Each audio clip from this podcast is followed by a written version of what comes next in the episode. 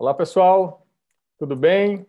Professor Caio aqui, mais uma vez começando a live Porque Agora, as lives do LaSUS, com o meu colega Abner Calixte e a nossa convidada Carolina Vieira. Carol, né, Carol? Pedi licença, chamar você de Carol logo. A Carol é, é publicitária, é uma, uma personagem, é muito, muito empolgante tê-la aqui. A gente fez uma pré-live essa semana. Só a pré-live já foi uma, uma, uma super lição de vida, então, muito feliz que ela aceitou o nosso desafio a Carol vai falar com vocês, com, com, nós, com todos nós, né, sobre a importância da mobilidade da inclusão de maneira muito aberta e muito polêmica, porque a gente está vivendo o lockdown e ela nos provocou. Bem-vindos ao mundo de quem vive em lockdown. Né? Então, é, eu queria dar boas-vindas a todo mundo, queria passar a palavra para o meu colega Abner. Abner, pode lançar sua polêmica, como sempre, para a gente começar a discutir? Obrigado. Obrigado, Caio. Carol, um prazer tê-la aqui conosco. É, Caio, a polêmica foi brilhantemente já lançada por ti e eu acredito que o, o nosso papel hoje aqui é dar a cara a tapa. Né? Dar a cara a tapa e, e não, não tem como não escancarar né, de forma rasgada o assunto de hoje. É, é trazer eu acredito, para a realidade. E eu acredito que depois dessa live, eu espero que quem está acompanhando vai ter um outro sentido, uma outra percepção. A gente vem de uma série de conversas com as pessoas tratando sobre o capital imaterial, né? o sentido das coisas. E quando a gente planeja cidades ou faz um projeto, é, é, a gente tem que pensar para quais pessoas. E para contar um pouco dessa história pessoal, eu passo também agora a palavra para a Carol, que eu tenho certeza que vai nos impactar bastante com a, com a história de vida dela. Então, é... bom dia a todas e a todos. Bom dia, né, a todas e a todos. Fazer um pouquinho da linguagem de sinal aqui. É... sou Carolina Vieira, Carol, assim como o Caio falou. É... primeiro, agradecer o convite, né, a vocês por estarem tentando propiciar esse momento assim de debate, trazendo à luz é, uma temática como a temática de inclusão da pessoa com deficiência nesse universo da mobilidade humana, nesse contexto né, de, de, de momento de pandemia, e agora pandemia, né? É, dizer assim que para mim é uma honra estar representando inclusive a Paraíba, o Fórum Paraibano de Luta da Pessoa com Deficiência, da qual eu estou na condição né, de, de presidindo né, na coordenação, né, que é um fórum de articulação política aqui de entidades do Estado da Paraíba, de entidades e parceiros de luta em prol da, dos direitos da pessoa com deficiência, né, mandar um abraço para o pessoal que está aí, que está aqui assistindo a gente, e dizer que é, para mim vai ser um prazer trazer um pouco a luz do bem-vindo ao mundo do, do, do, lockdown, né? Assim, essa é a provocação, né? E dizer assim que a gente vai entrar nesse cenário de discussão muito positiva, muito positiva mesmo. Eu estou muito feliz de poder abordar esse, esse, esse tema. Queria fazer uma descrição bem básicazinha de interpretação do meu nome, do meu sinal para a pessoa com deficiência surda, já que a gente não tem intérprete, tá bom? Então, eu vou falar um pouquinho aqui. A minha linguagem, vocês ficam só observando, que é a linguagem do pessoal que está assistindo.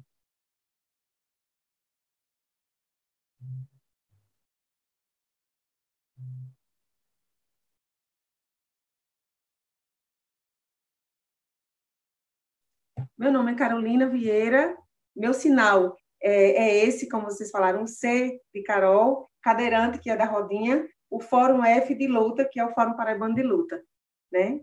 Um pouquinho meio, meio, meio diferente, né? Mas aí é para a gente se tentar se ressignificar, sair um pouquinho da zona de conforto, né? É, assim, eu, eu vou trazer um pouco, acho que a gente pode começar já a, a conversar, né? Então, é, eu vou fazer, contextualizar um pouquinho é, da história né, do movimento de luta da pessoa com deficiência.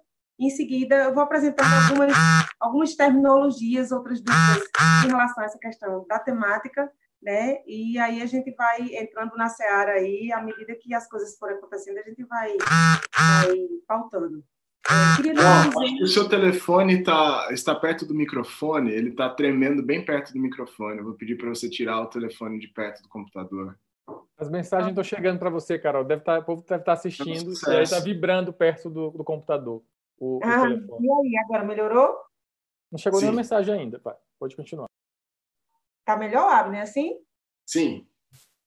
Ah, tá. Então deve ser alguma, alguma coisa nesse. alguma reverberação. Então, primeiro dizer assim, que a minha condição de deficiência chegou no meio do percurso da minha vida.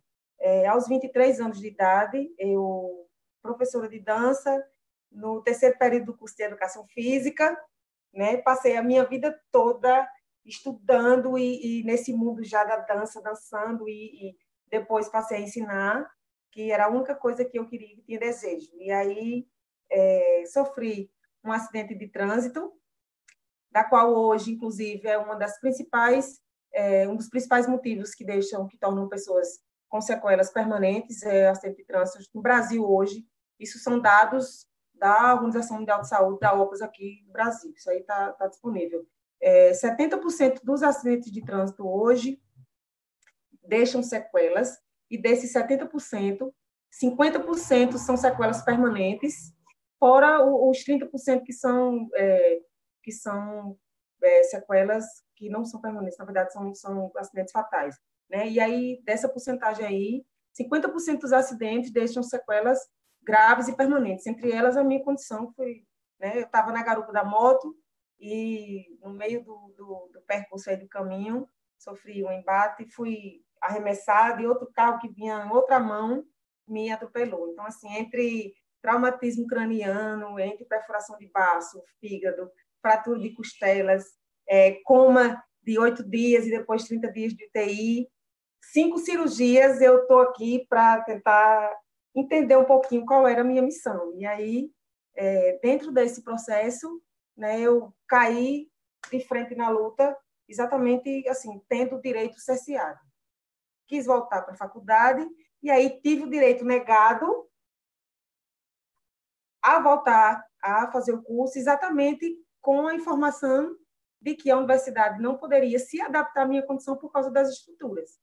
A parte arquitetônica, né, e tudo que envolvia até então foi no ano de 2007, não tinha essa, apesar de que já pela LDB já tinha uma recomendação, né, da, da essa questão da inclusão das pessoas com dificuldade de locomoção, as pessoas com deficiências no projeto, né, de, de educação, né, das, dos, dos vários níveis, né, é, eu tive o direito negado. Passei a, a tentar dialogar com a universidade que inclusive toda vez que eu chegava lá, por isso era uma curiosidade, toda vez que eu chegava para tentar conversar com a reitoria da universidade, tinha que ficar esperando embaixo, porque a sala do reitor era em cima e não tinha elevador, só tinha escada. Então, assim, por duas vezes eu fiquei é, na sala de espera tentando dialogar com ele e ele sequer teve a capacidade de descer para conversar comigo. Pois bem, em meio a esse, todo esse processo, eu me vi assim, qual foi a minha primeira, a, a, a meu primeiro embate as estruturas do mundo não estão preparadas para acolher uma pessoa com deficiência, principalmente usuário de cadeira de roda. E aí? Aí foi quando fui tentar é, começar a entender como era que essa coisa funcionava. Né? É, falando um pouquinho e aí abordando já essa questão da, da, da história da luta. Vou entrando e aí mais para frente eu digo a vocês como foi que acabou em processo, inclusive, né? esse processo eu tive que colocar na justiça e depois de quatro anos foi que eu tive direito a, a ganho na, na, pela justiça, mas aí não, não quis mais estudar nessa, nessa universidade. Tinha feito outro vestibular em outra universidade, passei, me formei em publicidade, estava no final do curso, me formando, quando saiu a sentença. Então, assim, eu mudei totalmente de, de, de, de lado, né? Da, da dança com os pés, da, da exposição do corpo, que o meu corpo falava com a dança, eu passei a tentar racionalizar um pouco e falar mais, colocar aquela vontade toda que eu tinha, assim, para escrever e trabalhar com essa coisa da comunicação social. Pois bem, vamos lá a história. Para quem não, não entende um pouco dessa questão da luta da pessoa com deficiência né, na, na, no Brasil. Né? É, no século XIX, a educação especial, que foi por aí onde começou, veio à tona com a inclusão dos cegos e dos surdos praticamente em instituições de internato, né, que eram segregados né, precisavam, nessa, nessa condição, precisavam porque estavam tentando se descobrir entre eles como era que podia é, tornar a condição de, de, vivência dessa população possível. Né? E aí, a partir daí, já em seguida, no século XX, estabeleceram-se as escolas especiais né, para as crianças com deficiência mental, que aí é onde a gente entra, começa a entrar nessa questão da, da terminologia, que até então era deficiência mental e atualmente já a terminologia mudou, são consideradas pessoas com deficiências intelectuais.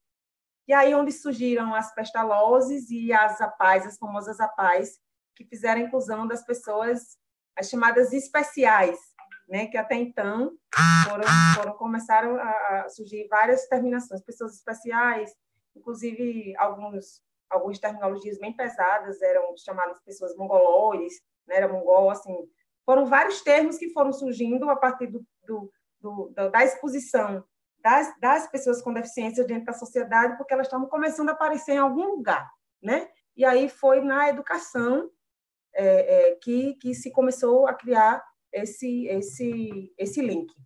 E aí o que, que acontece? A partir dessas entradas, desses espaços da sociedade civil, é bom que se fique claro que foram a sociedade, a sociedade civil que começou a criar é, né, esses espaços, é, se viu a necessidade da, da, e aí foi onde ficou mais evidente a falta do, do, da política pública no circuito da esfera da gestão. Né? E aí começaram também a aparecer aquelas pessoas com deficiências físicas que começaram a aparecer e, e se localizar nos espaços de reabilitação em saúde.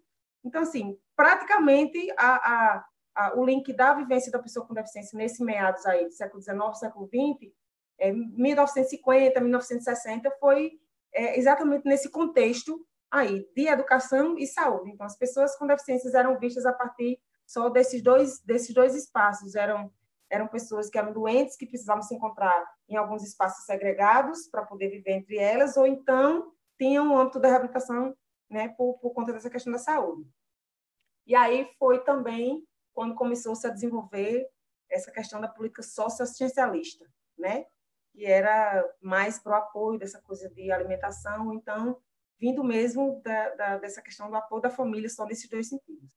E aí, ao fim dos anos de 1970, começou a se criar um espaço de consciência política a partir da vivência da pessoa com deficiência dentro da sociedade, que, graças a Deus, desde então, perpetua esse, e se tem esse espaço de consciência política até hoje. Então, assim, é uma história que não é muito antiga, é uma história é, de luta que é recente, né? A, a, que aí foi, inclusive, quando deu-se o ultimato para que a gente começasse a trabalhar a questão da política pública da pessoa com deficiência dentro da sociedade, do ponto de vista da autonomia. Essas pessoas precisariam sair desse espaço segregado das pestalozes e a paz, que até hoje, inclusive, diga-se de passagem, fazem uma intervenção na inclusão das pessoas com deficiências muito positivas.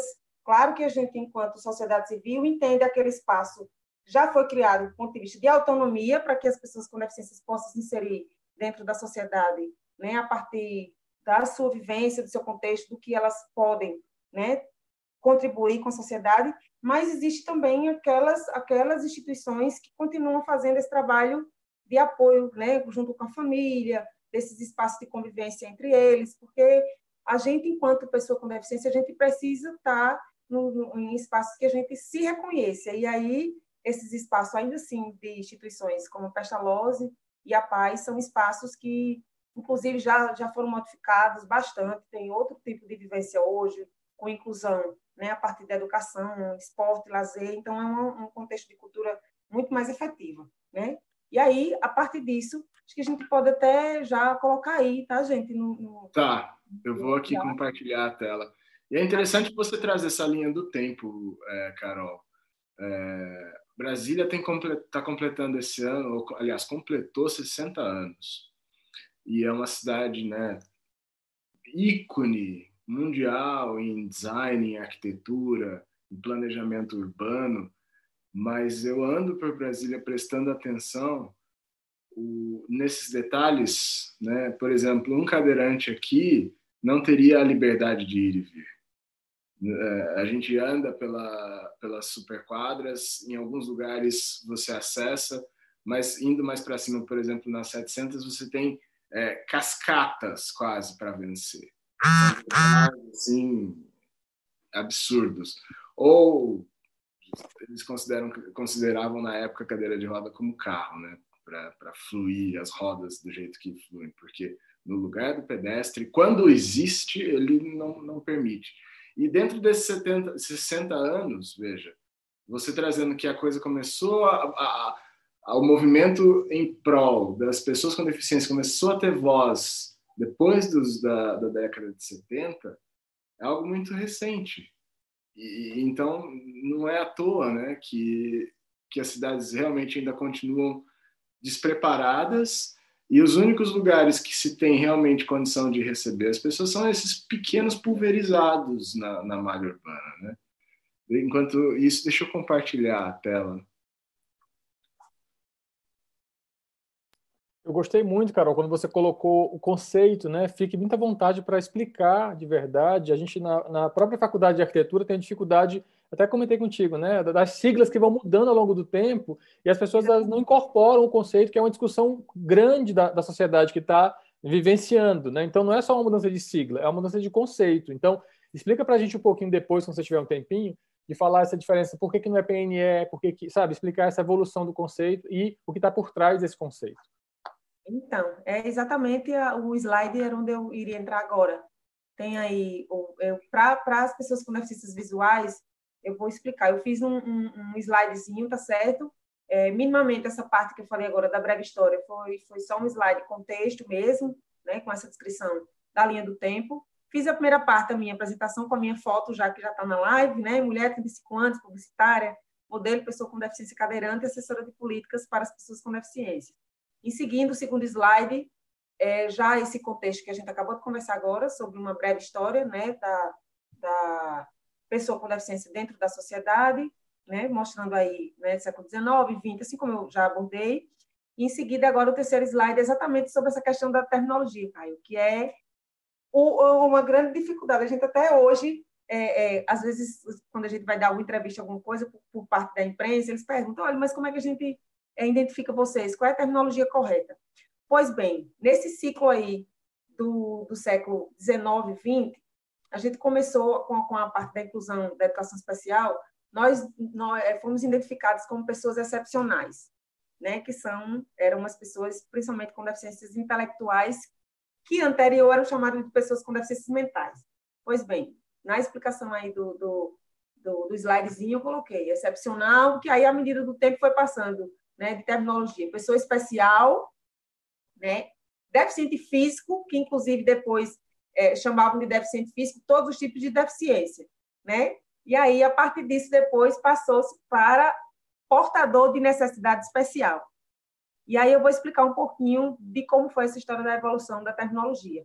Né? A partir dessa, dessa configuração de inclusão da pessoa com deficiência dentro da sociedade e, e aonde ela poderia se identificar, e aí foram dando, dando os nomes e foram se identificando a partir das condições funcionais do que, do que aquilo que a gente, enquanto pessoa com deficiência, podia estar tá compartilhando e, e mobilizando a sociedade. E aí, porque não chamar, a partir dessa questão da evolução né, das nossas políticas, pessoas, ou PNE, que é chamado PNE, portador de necessidade especial, que tem muita gente que eu acho que vai conseguir se identificar, que ainda ainda hoje, alguns concursos públicos têm lá vaga PNE, tá certo? O porquê que não podemos identificar uma pessoa com deficiência como portadora de necessidade especial. Pois bem, a gente porta aquilo que, que aí estou falando do, do, latim mesmo, a gente porta aquilo que a gente é, pode ou não portar. Então, puxa, posso chamar de portador. A partir do momento que eu não quiser, eu posso tirar aquilo ali e não portar mais. A deficiência ela não é desse jeito. Então, assim, a gente não se, não se configura como portador, inclusive, de alguma doença, né? porque a deficiência, dependendo da comorbidade, a comorbidade que a deficiência traz, aí sim pode ser alguma patologia que se apresenta em condição de doença crônica e tudo mais, mas nesse conceito de portador de necessidade especial, já se, já se teve uma, uma necessidade de não usar esse termo portador. E por que não necessidade especial? Porque a necessidade especial, ela pode ser uma necessidade especial temporária, transitória ou permanente. E aí, uma pessoa com uma necessidade especial, ela se caracteriza -se como uma pessoa grávida, como uma pessoa, por exemplo, que sofreu uma queda e machucou, está com a perna engessada, é, levou um corte, está com a, dificuldade de fazer a movimentação daquele membro todo, porque machucou, está doendo muito. Então, assim, a necessidade especial, ela se identifica dentro dessas características. Pois bem, na, na condição de deficiência, a gente tem uma, pela Organização Mundial de Saúde, é uma identificação que é chamada por CID, né, que é o CID da nossa condição. Né, a condição que é, no caso, a, a, a condição internacional de, de deficiência. Né? E aí, o que, é que acontece? Inclusive, inclusive, que dentro agora do nosso, é, da nossa estrutura de Organização Mundial de Saúde, a gente também, a partir das novas, e aí já, já entrando também, a partir das novas condições de abordagem de conceito de saúde, de reabilitação e de inclusão com autonomia da pessoa com deficiência, a gente passou a, passou a ser implementada aqui no Brasil a condição de funcionalidade, que é chamada CIF, que, inclusive, os terapeutas Carol, ocupacionais... Carol, seu telefone seu telefone está perto do computador e está vibrando e está bloqueando o seu, o seu som. Tira ele, dá, dá para tirar ele, ele perto do computador? Tá, deixa eu, deixa ele está vibrando e está chegando a mensagem e está saindo o som. E aí a gente não ouve você. Deixa eu ver, eu acho que eu vou, inclusive, tentar colocar o fone de ouvido, então, porque aí fica melhor. Né? Demais. Tira, tira esse ruído, talvez, é. Porque fica é, vibrando, nem tá corrida, fica vibrando, né? A vibração é forte. E aí, é, na hora que vibrou, eu não ouvi você. Eu acho que as mensagens vão só aumentar. Você está aí no, no YouTube. Mais uma. Já chegaram umas 20 mensagens para você já. Depois você vai ler. Ixi, Maria, foi. Eu não estou tendo condição de olhar a gente fazendo essa. E aí, melhorou agora? Não tem chegado, não. Sim. Pode, pode continuar, Carol. Desculpa. Então, vou botar o fone aqui.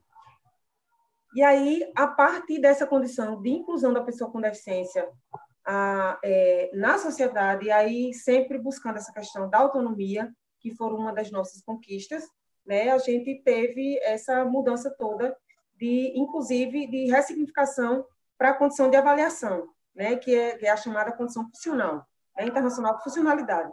O que é que a gente, enquanto funcionalidade, pode ganhar nessa perspectiva de mobilidade urbana, de educação inclusiva ou de outros contextos voltados para a inclusão da pessoa com deficiência. Então, assim, existe esse conceito agora aí do que, principalmente aí, os terapeutas ocupacionais, que são os profissionais da área de saúde, podem é, é, exemplificar bem, a partir do que, que a gente, da nossa condição, pode é, conseguir. Né?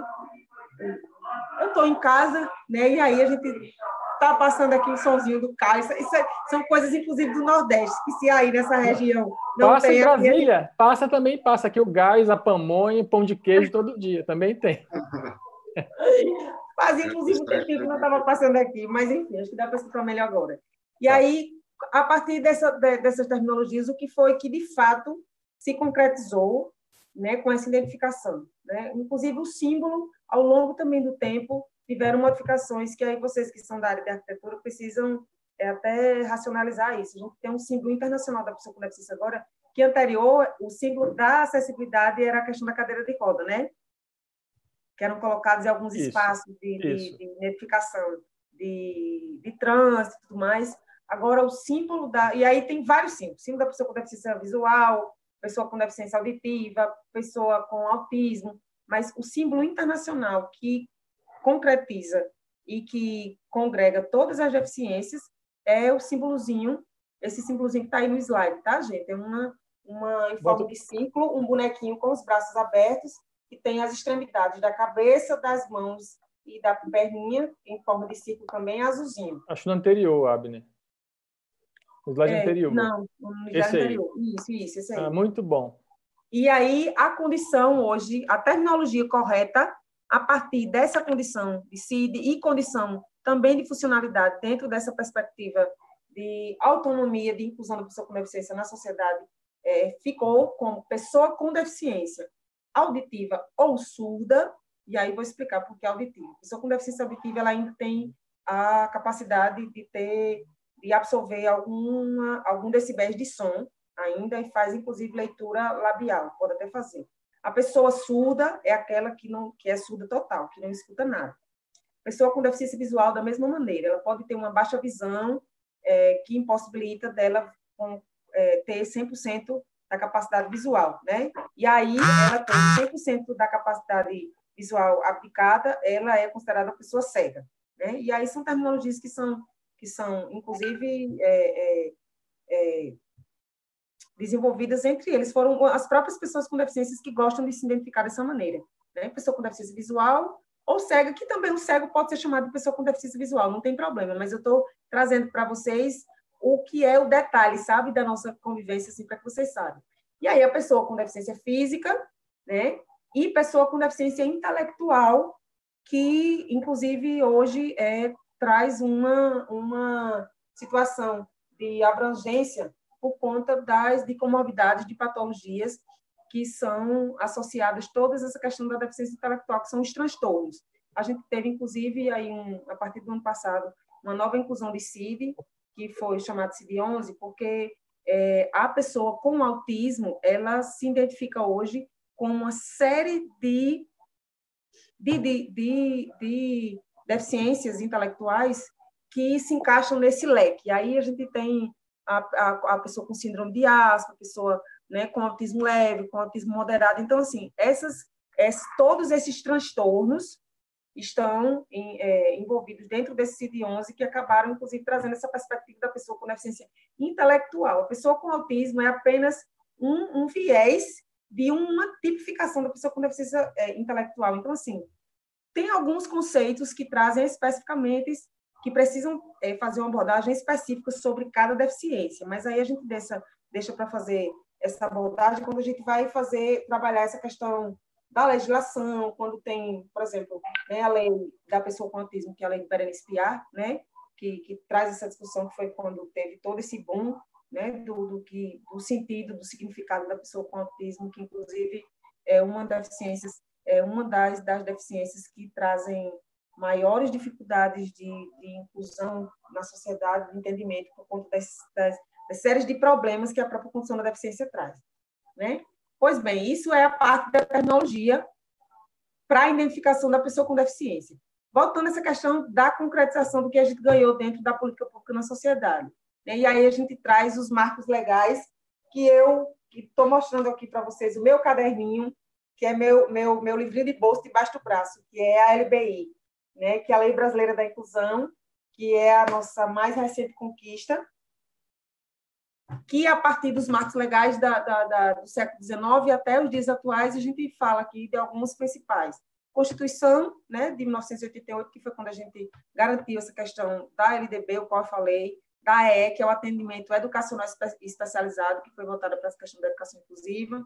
Em 94, a gente teve aí uma envolto a essa questão da educação especializada, a Declaração de Salamanca, que traz também né, viés voltados para essa questão da, da, da, inclusão da pessoa a partir desse conceito da educação. E aí é quando a gente começa a mostrar cara até então. E aí, 2000, final de 2008 para 2009, a gente teve promulgada, né, o Brasil virou é, promulgador, né, promulgou, no caso, virou é, executor da Convenção dos Direitos da Pessoa com Deficiência, né, e a partir disso, dessa assinatura, é, foi obrigado, no âmbito do governo federal, a se instituir é, políticas públicas voltadas para a pessoa com deficiência a partir daquela assinatura da, da promulgação da Convenção dos Direitos da Pessoa com Deficiência. Foi quando se criou a Coordenadoria Nacional, que é chamada CORDE, que foi responsável pela Política Nacional de Integração da Pessoa, ainda nessa época, chamada de portadora de deficiência, tá vendo que o conceito ao longo da história vai mudando. Posteriormente surgiu o Conselho Nacional, que até hoje, né, que é o CONAD, até hoje, até os dias atuais, é, tem atividades, se bem que, que essa questão da atuação dos conselhos dentro desse governo é uma coisa que a gente precisa alçar, levantar por, por, por questões de, de, de, falta de participação da sociedade civil, mesmo a atuação dos conselhos, inclusive do CONAD, agora, né, nesse último ano, a gente teve aí uma, uma perca grande, teve perda de direitos, precisou, inclusive, de um processo de entrar com, com processo aí na justiça para poder garantir essa questão né, da, da, da posse dos conselheiros. E aí, em 2009, a COT se tornou a Secretaria Nacional de Promoção dos Direitos da Pessoa com Deficiência, é onde a gente já entra no, na terminologia correta, né, na estrutura da Secretaria dos Direitos Humanos, que no atual governo foi para Cidadania, Cidadania e Justiça, mas que depois voltou também, e aí depois voltou-se para a Secretaria de Direitos Humanos, né, que hoje é a Secretaria da, da da, da família, da chamada família, que a gente tem aí uma, uma ministra, né, que de vez em quando lembra de subir no pé da goiabeira, mas essa parte aí a gente esquece deixa para lá. Né? Carol. Deixa, deixa, ela cuidar da goiaba para lá. Então, deixa eu te perguntar uma coisa. É um grande avanço, né? Vocês realmente conseguirem ter escrito em forma, em forma de lei os direitos assegurados. Eu te pergunto essa, essa lei, se fosse realmente cumprida do começo ao fim, como que seria a cidade para vocês, se essa lei fosse realmente implementada? Ah, então, em 2015 foi quando, depois de 10 anos, inclusive, Abner, de, de, da primeira criação da, da, da, possibilidade de se criar um estatuto da pessoa com deficiência. Foi em meados de 2009, a partir dessa questão da promulgação dos direitos da pessoa com deficiência, quando se levantou né, a possibilidade de criar uma legislação né, voltada para a questão da, das políticas públicas para as pessoas com deficiências. Para você ver, nós passamos 10 anos com a possibilidade de criação de estatuto rodando de birô em birô na Câmara Federal e no Senado para até então né, é, que se, se efetivasse. Então, assim, foi, foram longas discussões, a participação da sociedade civil foi muito efetiva, as pessoas com deficiências tiveram é, bastante momentos de construção até que se essa até que a, a LBI chegasse a esse a esse né, patamar de aprovação. Mas assim até hoje desde 2015 de julho de 2015 até hoje nós estamos passíveis em vários dispositivos legais dentro da, da, do nosso estatuto passível de regulamentação aquilo que é política municipal do âmbito municipal precisa ser regulada no âmbito municipal, na Câmara dos Vereadores. Aquilo que é passivo de regulamentação do âmbito estadual é preciso ser regulamentada no âmbito estadual dentro das assembleias, das assembleias legislativas, né, dos estados.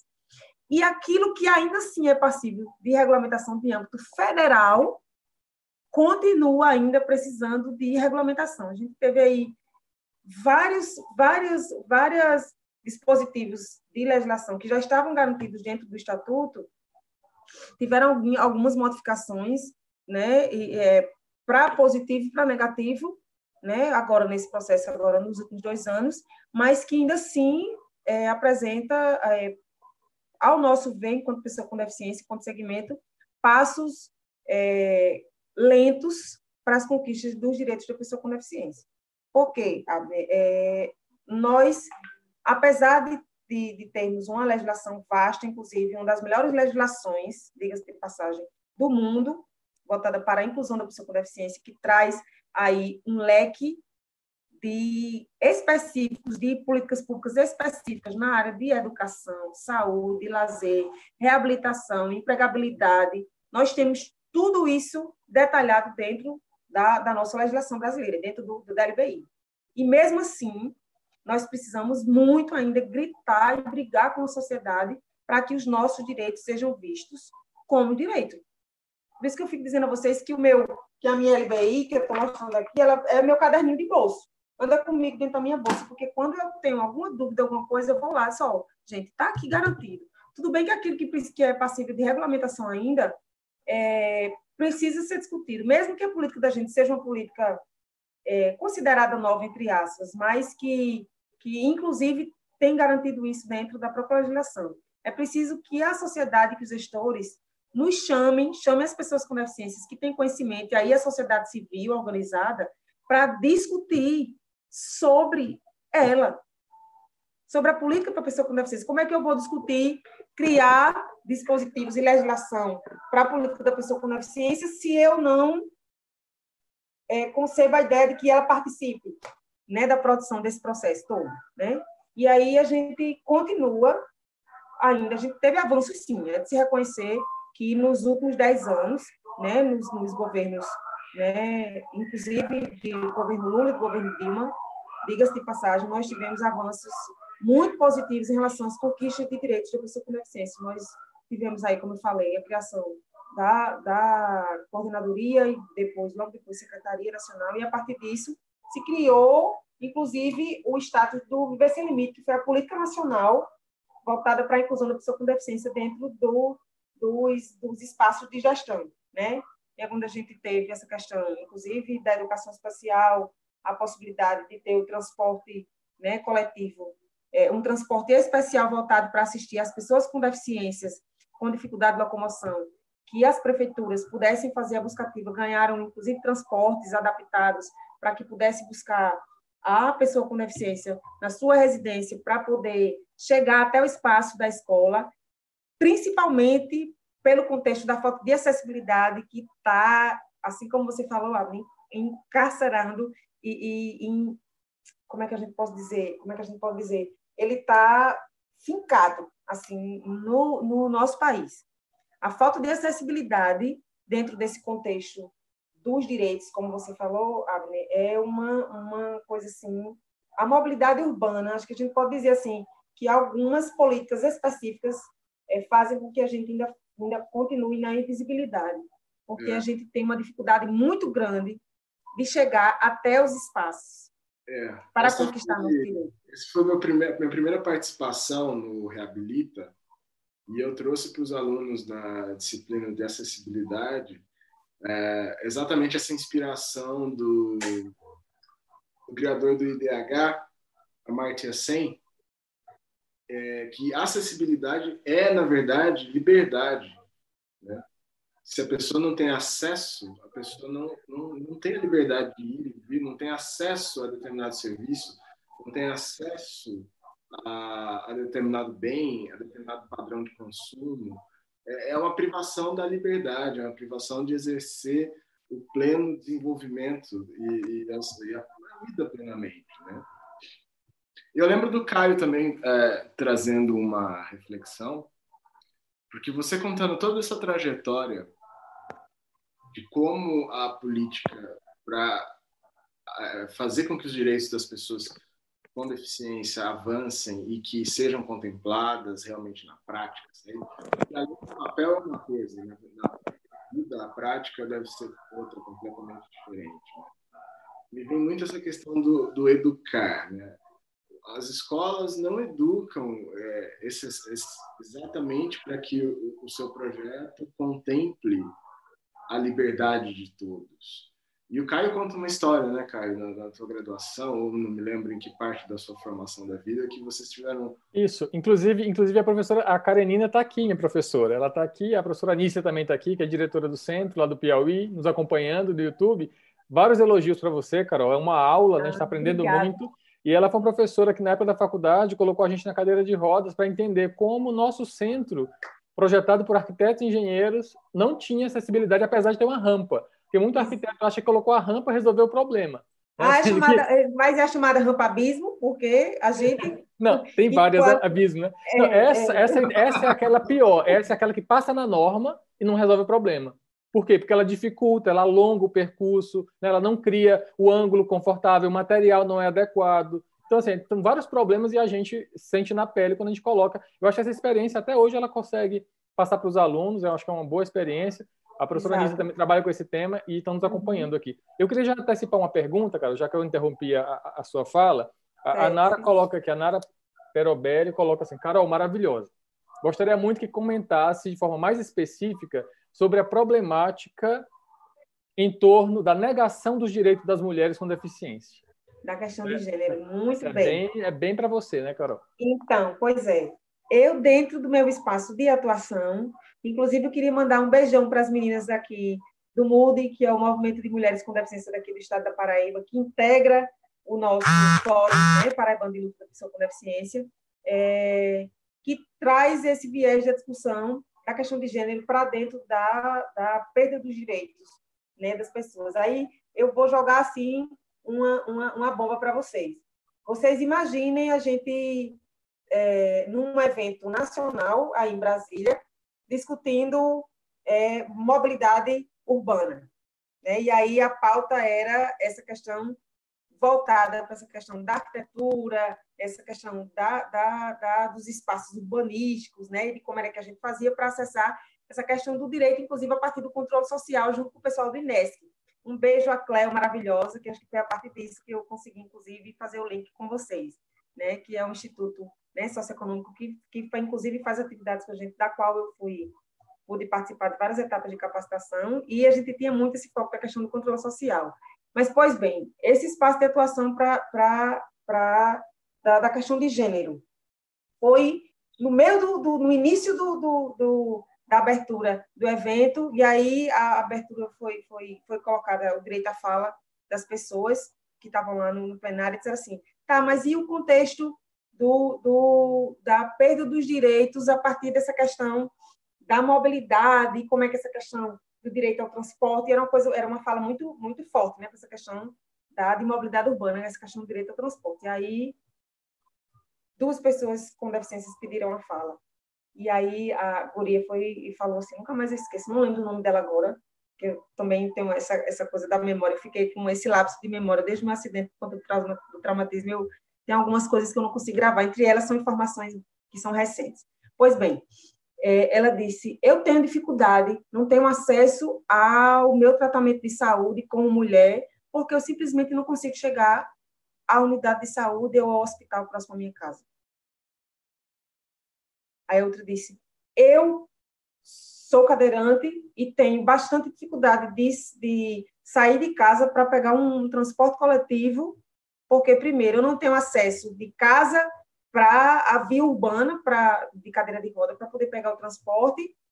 E quando eu tenho a possibilidade de pegar o transporte coletivo, eu me sinto absolutamente violada e violentada porque eu fico em meio a uma massa de, de muita gente dentro do ônibus, principalmente homens que é, me olham assim de um jeito diferente e às vezes eu, eu, eu me sinto até violentada sexualmente só com o olhar de algum desses, desses, dessas pessoas, desses caras. E aí, assim, é, para além dessa questão da violação dos direitos, a mulher com deficiência, ela tem uma invisibilidade do ponto de vista de ser conhecida enquanto mulher.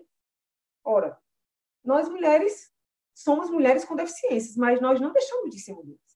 Nós temos nosso direito né, de ter essa questão da discussão da, da, inclusão a partir do gênero, da nossa sexualidade. A gente, a gente casa, a gente tem filho, a gente sabe sai de casa para lazer, a gente trabalha, a gente estuda, a gente tem tem direitos igual a qualquer outras pessoas. E se a pessoa com deficiência ela tem uma violação do direito gigante, porque dentro da sociedade, né, é, para essa questão da vulnerabilidade, da invisibilidade das pessoas que são vulneráveis, a pessoa com deficiência ela é uma pessoa com deficiência com alta vulnerabilidade Quiçá, se a pessoa com deficiência já tem uma violação gigante do direito, imagine uma mulher com deficiência. Ela é uma mulher com deficiência negra, ela pode ser uma mulher com deficiência dentro da sua diversidade, pode ser lésbica, pode ser transexual, pode ser, enfim, né? É uma questão de identidade de gênero. Como é que ela e aí assim é uma violação tão gigante porque a gente, inclusive, eu até brinquei no encontro que gente, nesse encontro que a gente foi, a mulher com deficiência ela é considerada um ser assexuado, como se ela não tivesse prazer. Ora, ela, ela tem direito, tem prazer, ela pode ser casada, pode namorar, pode curtir, pode... E, assim, é, é, a gente tem uma série de sequências voltadas para essa questão da violação do direito da mulher com deficiência, porque, por exemplo, as mulheres com deficiências auditivas é, e são as surdas, elas, elas, em grande maioria, nas unidades de saúde, nos serviços de alta complexidade, Agora, com a legislação, a gente já está conseguindo brigar e em alguns lugares já estão sendo desenvolvidas políticas específicas para garantia de, da, das intérpretes, pessoas intérpretes de Libras para acompanharem essas mulheres nos seus tratamentos de saúde. É, imagine, eu sou uma surda, vou ter meu bebê. Como é que eu vou chegar no hospital e todos acompanhar? Eu estou autônoma, tenho eu, vou e vou. Não tenho ninguém para me acompanhar. O meu esposo também é uma pessoa com deficiência auditiva como já aconteceu aqui. Recebeu a ligação de madrugada porque tinha uma pessoa surda na maternidade que tinha tido bebê, mas não conseguia se comunicar com ninguém. Não deixaram que o esposo dela entrasse porque ele era homem e não podia ser acompanhante homem. E essa menina ficou sem se comunicar com ninguém dentro da, do, do, do, da, do serviço de saúde porque era surda e não tinha nenhum intérprete.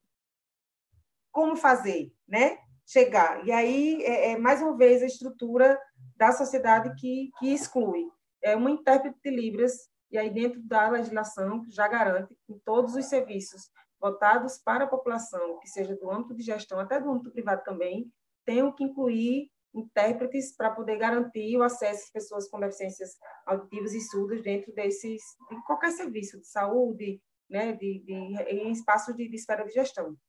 E aí, assim, para a mulher com deficiência física, é, é, um número muito grande de mulheres com deficiências físicas passam por violência doméstica pela, pela própria condição de vulnerabilidade né, do contexto né, da deficiência física, né, é, pela busca de, de, apoio. Graças a Deus a gente tem uma, uma política pública específica né, de, de luta de violência contra a mulher que faz com que os debates e uma série de, de programas sejam desenvolvidos, mas assim como é ainda um embate muito grande, uma dificuldade muito grande, enorme número de mulheres que sofrem com violência, né? É, as mulheres com deficiências têm um número também gigante de mulheres que são violentadas por famílias, seus familiares, principalmente por familiares dentro de casa, por serem é, mulheres é, consideradas frágeis do ponto de vista da deficiência e que, pela condição da deficiência, são violentadas e a sociedade acaba excluindo pela própria condição, né? Agora um pouco mais forte, mas pela por entender que ah, ela está ali, é uma doentinha, não vai ter tanto problema, ela pode sofrer esse tipo de violência. A gente tem vários Carol, casos de meninas com deficiências intelectuais que foram violentadas por padrastos e tudo mais, porque são consideradas, né, crianças com deficiências intelectuais, meninas, e por conta disso tem essa questão da violação sexual e, e fica por isso mesmo. Meninas com 12, 10 anos, grávidas. Já. Oi, Abel. E o novo normal? Ajudou na luta? O que, que mudou? Esse normal é normal? Como que é isso para vocês? Então, é, no próximo slide eu, eu trouxe aí, inclusive, essa, essa, esse conceito aí, Abner, de, de diferença de acessibilidade e mobilidade, para a gente poder entrar nessa, nessa, nessa mudança, de, de, nessa pergunta que você me fez. Eu Essa, acho que a gente não vai ter tempo para voltar nos slides. Vamos só na conversa mesmo. Vamos então. Não, não, o slide já está no fim, não tem mais o que apresentar. Agora é só debate. Eu botei só para a questão de, de visualização Coloca mesmo. Slide, Coloca o slide, só para ilustrar. É, é só para ilustrar, tá? Para as pessoas que não estão conseguindo ver, é um slidezinho com fundo de uma avenida com calçadas, ônibus, carros e prédios e tudo mais, e o, o conceito da acessibilidade e da mobilidade. Né? Acessibilidade é isso, acesso fácil, atingível, com autonomia. E Estão... mobilidade, capacidade de se mover. Oi? Vocês já estão vendo a tela, não? Está colocando, não. Ah, tá. Então deixa eu esperar um pouquinho. Tem várias perguntas aqui. A Mércia colocar. Olá, Carol, mostra as nossas dificuldades. Você falou é bastante, bastante aí sobre a, a, a pauta do gênero, né, que a gente pediu para você falar. Uhum, é, uhum. A Érica comentando que, infelizmente, temos maus exemplos no Brasil sobre as calçadas. É, que a, a Nara Vai entrar agora, Érica, com essa, com essa história aí, que calçada é muro. Isso. É uma a. Elane falando, amando essa aula sobre, sobre os direitos. Muitos elogios ah, aqui. Tá. Depois você olha lá no YouTube, você vai ver os elogios. Ah, tá, que bom. Então, aí tá a tela. Né? Do jeito que eu falei para vocês, tá, gente? Uma imagem com, com, de fundo, com essa perspectiva de uma avenida, com todo esse movimento né, de urbanicidade, né, ônibus, transporte coletivo, é, calçadas, prédios e ruas e tudo mais. E no meio, com esse nome aí, pandemia instalado, né, e entre isso, a, a esse conceito de acessibilidade e mobilidade. Acessibilidade, do ponto de vista da tipificação, né, é, essa significa, é, é esse conceito mesmo, acesso fácil, atingível, com autonomia. Tá? A gente fala de acessibilidade universal, que é um conceito que a gente precisa admitir, inclusive os arquitetos, urbanistas, engenheiros, eles precisam é, obter um pouco esse conceito de que acessibilidade é acessibilidade para todas as pessoas. E a mobilidade é a capacidade de mover, locomobilidade, né? é, sofrer mudança e mudar com rapidez. E aí e se difunde né, nesse, nesse, nesse conceito do que é dentro da sociedade, do que significa isso, é, é, dessa coisa de ter acesso à, à, à sociedade em geral. E aí essa coisa dentro, como tu, tu perguntou agora, Abner, com esse processo de pandemia instalado. Aí a gente vai para o último slide, tá, gente? Que é um slide que pessoa com deficiência, mobilidade humana versus urbana.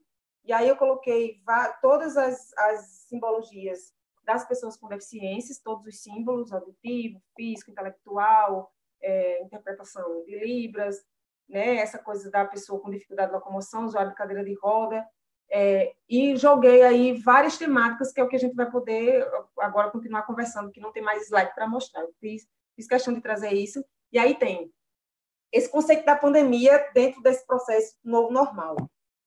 Novo normal para quem? Né? Como eu disse a vocês, as pessoas com deficiências elas já viviam um lockdown. Nós tínhamos restrições de movimento, nós tínhamos restrições de ter acesso à educação, nós temos restrições de ter acesso ao atendimento à saúde, nós temos restrições de ter acesso à comunicação acessível, nós temos restrição de ter acesso a documentos é, adaptados para as pessoas com deficiências visuais, essa questão do braille. Nós temos bastante dificuldade, muita dificuldade, muita, essa questão da mobilidade urbana por conta de uma arquitetura que é uma arquitetura ainda para o conceito de, de, de, de, um país que é subdesenvolvido, mas que assim tem muita coisa que precisa mudar é, em relação a isso. A gente tem conceitos aí, como tu falou, Agnes, que é, está garantido na legislação. Vocês que são arquitetos e engenheiros podem conversar com a gente mais sobre essa parte técnica.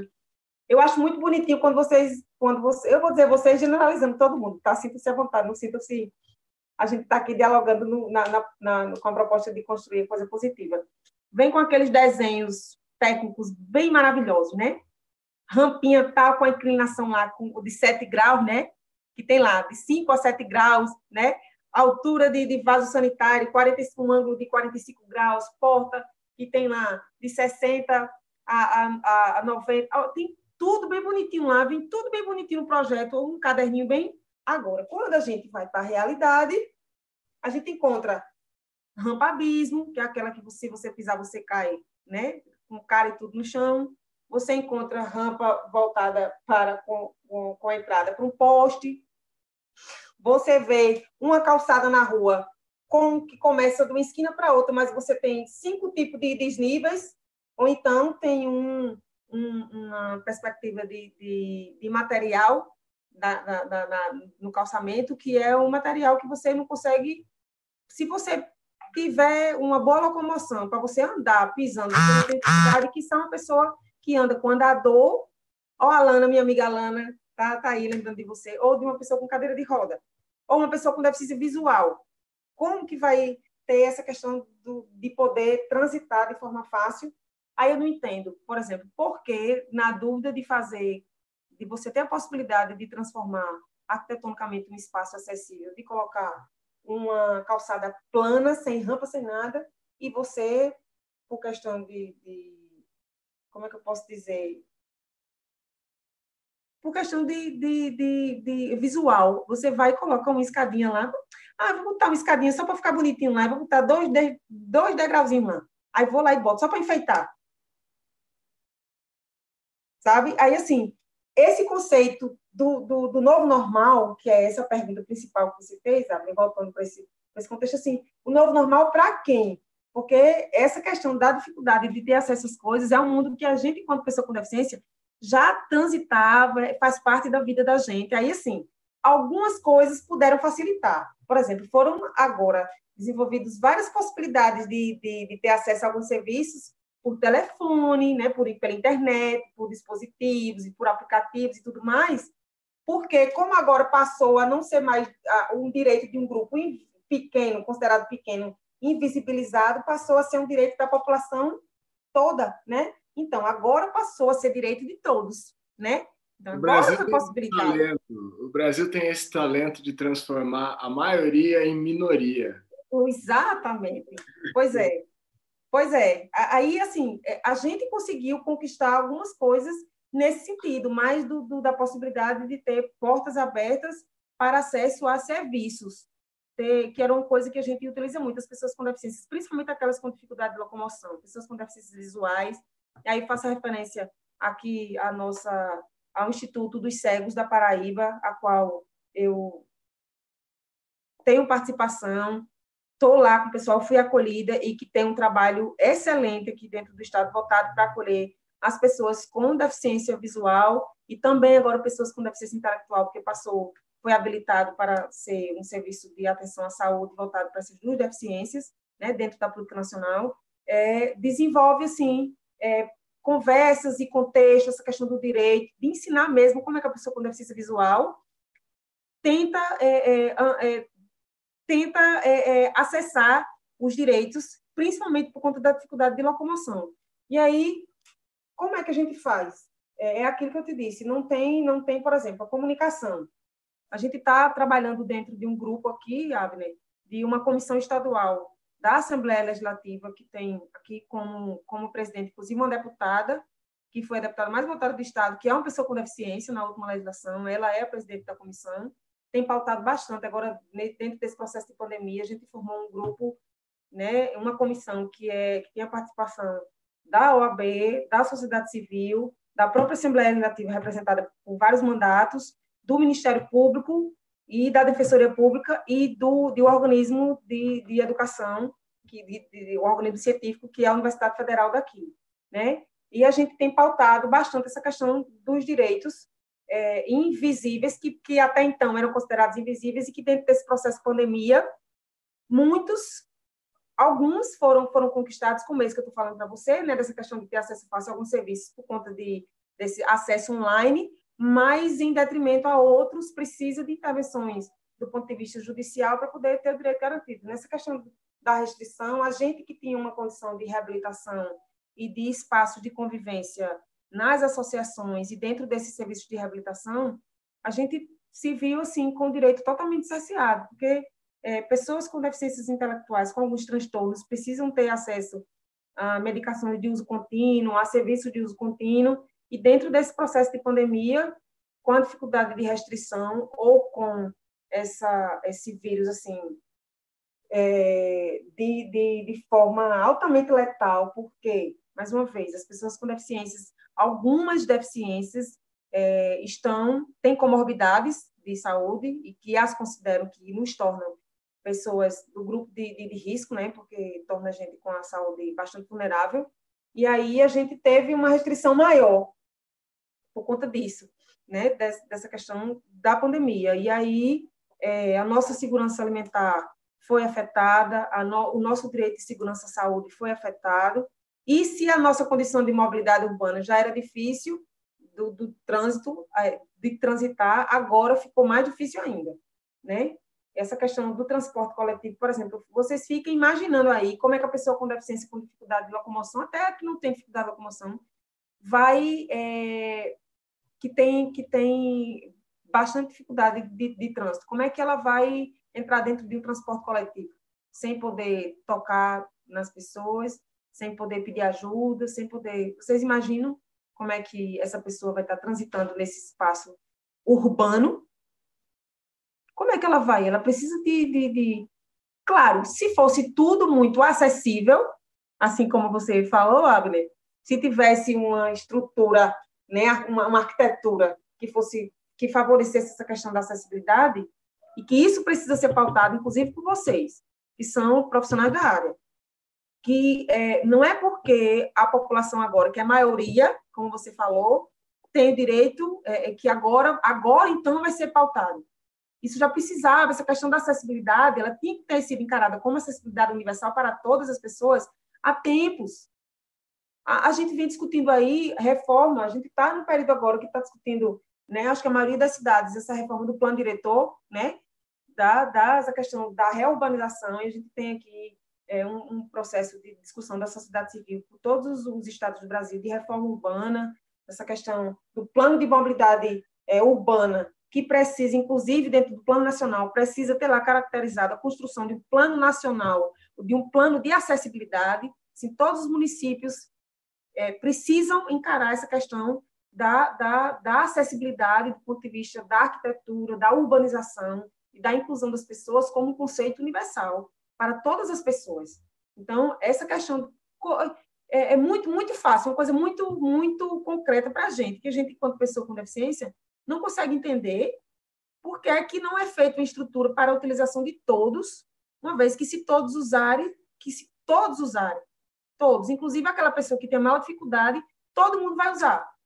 Porque se eu tenho condição de fazer uma calçada na rua, eu não faço ela plana, com piso tátil, sem ser, inclusive, piso intertravado, tá, gente? Pelo amor de Deus. Esqueçam desses, dessas, desses infelizes, desses chamados pisos intertravados, que tem lá o modelo escama de peixe, assim, assim, assado, porque tem lá as, as, as, as especificidades, né? Vocês que são arquitetos sabem disso, que dentro dessa, dessa estrutura da arquitetura tem lá, né? Bota as calçadinhas tudo retinha, plana, com bloco de cimento lá, aquilo que é preciso colocar cimento. Claro que eu não quero, quero transformar a minha cidade numa cidade sustentável. Então, aquele espaço que precisar de concreto, que pode ser utilizado concreto, bote lá o concreto, um concreto plano. E aquele espaço que precisar de arborização, é claro que, que, que vai necessitar de outras estruturas que são perimetrais, né, mais acessíveis, e ao invés de ser uma coisa muito distante, fica uma coisa mais acessível. Então, assim, é, o direito da pessoa com deficiência dentro desse processo de pandemia virou uma pandemia.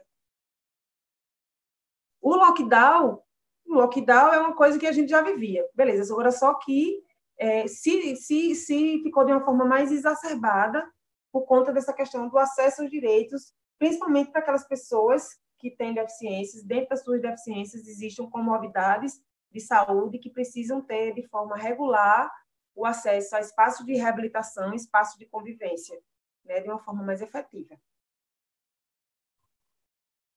Carol, Respondi? Muito, muito bom recado. Respondeu com muita, com muita clareza. É, é uma aula, como o pessoal está comentando aqui. Eu queria que você encerrasse com uma última resposta. O, o aliás, não, não resposta, mas um comentário. O Vinícius Costa comentou que essa luta das pessoas com deficiência, ela vai junto ao preconceito com os negros. Ele está relativizando, e eu lembrei da nossa conversa anterior, que você falou do espectro das pessoas com deficiência que alcança toda a população. Então, é importante entender que todo mundo tem que, é, tem que abraçar a causa, porque todos, todo o espectro está representado aí. Então, comenta um pouco sobre isso, dessa amplitude, para a gente largar de pensar que a minoria é a minoria em número de pessoas, não minoria em direitos, né? Explicar para as pessoas que todo mundo tá, tem que abraçar a causa porque é uma causa de todos. E aí eu queria que você falasse as últimas palavras dessa nossa live, vai estar tá gravada no YouTube, tá? E aí no final a gente vai anunciar a próxima live e já quero te agradecer para não ficar te eh, atrapalhando na, na, na última fala. Ah, tá, então. No final eu vou deixar para agradecer, não vou falar agora porque eu já estou sentindo falta. Para mim, eu queria que essa live se estendesse por mais uma hora para a gente poder debater, porque tem muita coisa, né? Mas então, assim. Então vamos lá. É, então, trazendo essa, essa perspectiva do que você falou da representação da população dentro da condição de pessoa com deficiência. É, a população negra, em sua maioria, como é maioria no nosso país, né, também é uma maioria de representação dentro da condição de deficiência. A gente, claro, e ainda assim aí... é minoria, é isso que eu, eu, chamava de crítica. Né? Por exemplo, pois é. mulheres, temos a população a maior parte é negra, mas se transforma em minoria. E aí, quando a maioria perde, é, tem o direito cerceado pela, por essa nova doença, aí eles sentem na pele o que é ser minoria. Nós sentimos na pele o que é ser minoria. Pois é, assim, é, eu, eu confesso, assim, sabe, é, Abner Caio, que eu fico, tenho uma preocupação muito, muito forte. Teve dias, assim, dentro desse processo de pandemia que eu fiquei psicologicamente, assim, abalada, porque a gente tem uma, uma teve uma diminuição de perda de direitos e uma violação de direitos por conta de tudo isso que eu já, já falei até agora para vocês, mas principalmente pela condição socioassistencial das pessoas, que as pessoas com deficiências têm um nível de vulnerabilidade muito alto, tem uma diminuição, inclusive, de de capacitação e de, de educação, por conta da própria dificuldade mesmo de ter acesso à formação, né? Então a gente tem aí um nível de escolaridade muito baixo e principalmente aquelas pessoas, assim como as pessoas negras são grande maioria na sociedade brasileira, elas também são maioria na, na representação das pessoas com deficiência, principalmente dos homens. A gente tem uma, um alto índice de, de homens né, com deficiência negros que foram é, ficaram com sequelas permanentes por conta por conta tanto de acidente de trânsito, mas por conta também de sequelas né, é, de inclusão da sociedade por conta de vista do tráfico, né, dessa questão da, da, da cultura, de participação da cultura com droga, né, da baixa escolaridade, do acesso difícil dessa questão da inclusão E aí, algumas pessoas, claro, tiveram patologias que as tornaram deficientes desde o processo né, de, de, de nascença, como também, é, em sua grande maioria, adquiriram deficiência ao longo do percurso da vida por conta de várias tragédias, entre elas essa questão né, da droga, de envolvimento com tráfico, de envolvimento com, com a questão do trânsito perigoso, com, a, com, com envolvimento, inclusive, com é, bebidas. A gente tem um nível muito alto de pessoas, inclusive, que têm uma condição de limitação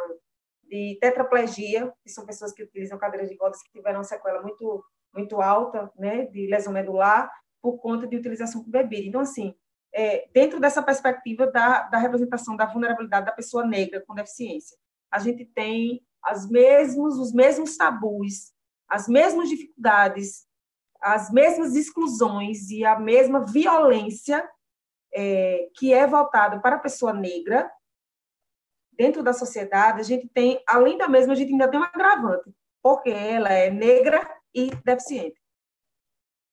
Então, é, duas vezes, três vezes, quatro vezes violentada pela sociedade por ter exatamente essa condição de representação de todas as a população vulnerável dentro da condição de pessoa com deficiência. Ela é uma pessoa com deficiência que é mulher, ela é uma pessoa com deficiência que é deficiente negra, deficiente mulher, deficiente lésbica, deficiente e, então assim a gente tem tem bastante esse conceito da bastante é, representação dessa questão da violência mesmo dentro da nossa condição de deficiência também por ter todas essas outras características que são que são já da população. E essa questão da cultura negra também dentro da, da inclusão da pessoa com deficiência ela continua também bastante visibilizada e tem não as mesmas mas mais dificuldades ainda de inclusão na sociedade por conta além de ser negro ser ainda um negro deficiente então assim é uma dupla violência é uma dupla exclusão ou seja, a gente não é minoria, a gente é maioria, mas continua sendo ainda invisibilizado dentro da sociedade. E aí, assim, vou me despedir já, né, que não queria, mas dizer, assim, que eu sou muito grata ao convite de vocês, estou muito feliz e honrada, inclusive, por estar representando a Paraíba dentro desse espaço, né, da condição temática da pessoa com deficiência.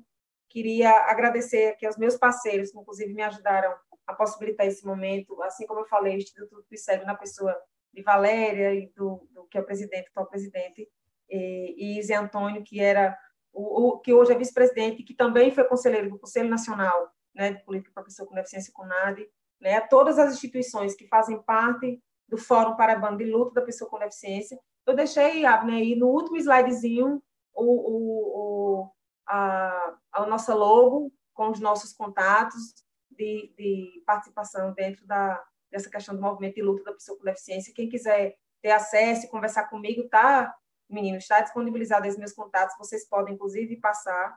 Eu deixo aqui a, a dois pedidos, que vocês, é, arquitetos, principalmente arquitetos, eu sei que tem um, um aglomerado grande de outros profissionais né, que estão envolvidos nessa live de hoje, mas principalmente vocês, arquitetos urbanistas, que tratam muito essa questão da acessibilidade, do conceito da acessibilidade.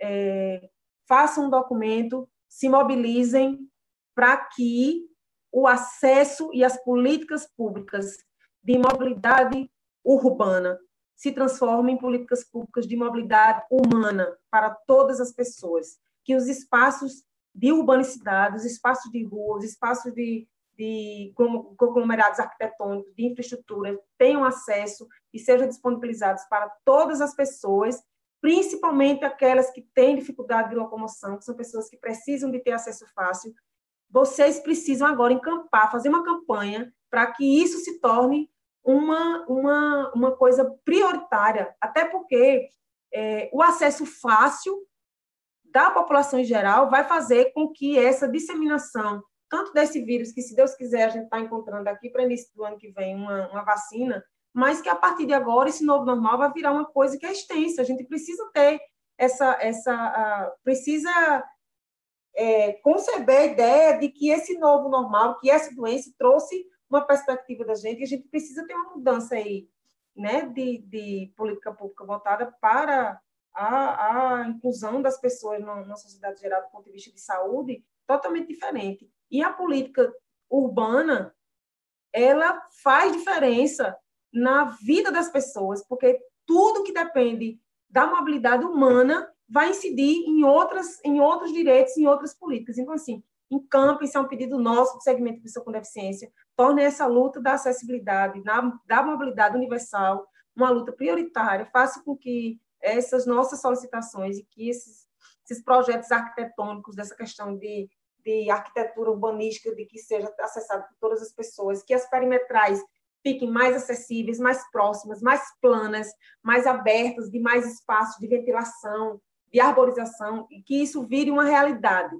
Porque se a cidade for uma cidade sustentável, imóvel, humanamente, ela vai ser uma cidade que vai incluir todas as pessoas, inclusive as pessoas com deficiência, da qual eu tenho orgulho de ser e de representar hoje. Tá? Então, assim, queria agradecer o convite, ficar disponível aqui para outros espaços, de outros momentos, de outros diálogos, e dizer assim que a gente é bola para frente e a gente chega lá. Mas antes queria fazer, me despedir de vocês com uma coisa bem diferente, que não sei se já fizeram, mas eu vou ter, vou pedir a vocês a licença para recitar uma música que é um legado nosso, que é principalmente para aquelas pessoas que têm dificuldades e têm vulnerabilidade de inclusão na sociedade. Quando eu não puder pisar mais na avenida, quando as minhas pernas não puderem aguentar, levar meu corpo junto com meu samba, meu anel de bamba, entrego a quem mereça usar, mas eu vou ficar no meio do povo, espiando minha escola, perdendo, ganhando mais um carnaval. E antes de me despedir, deixa o sambista mais novo o meu pedido final. Não deixe o samba morrer, não deixe o samba acabar. O morro foi feito de samba, de samba pra gente sambar. É isso aí, nega. Vamos, bola para frente que a gente chega lá. E é isso aí. Parabéns, Carol. Que, que cheia de surpresas, hein, Carol? Muito, muito, muito bonita. Sua voz é muito inspiradora. Tá? É, muito obrigado por ter aceito o nosso convite. Então, continuem apoiando esse trabalho, seguindo o nosso trabalho, dando like. Eu já, como te falo, eu sempre acabo com essa missão de pedir para o pessoal fazer alguma coisa que eu não sei o nome, né, na internet. Mas é isso. Acho que todo mundo sabe. um abraço, Caio. Um abraço, Carol, Valmor.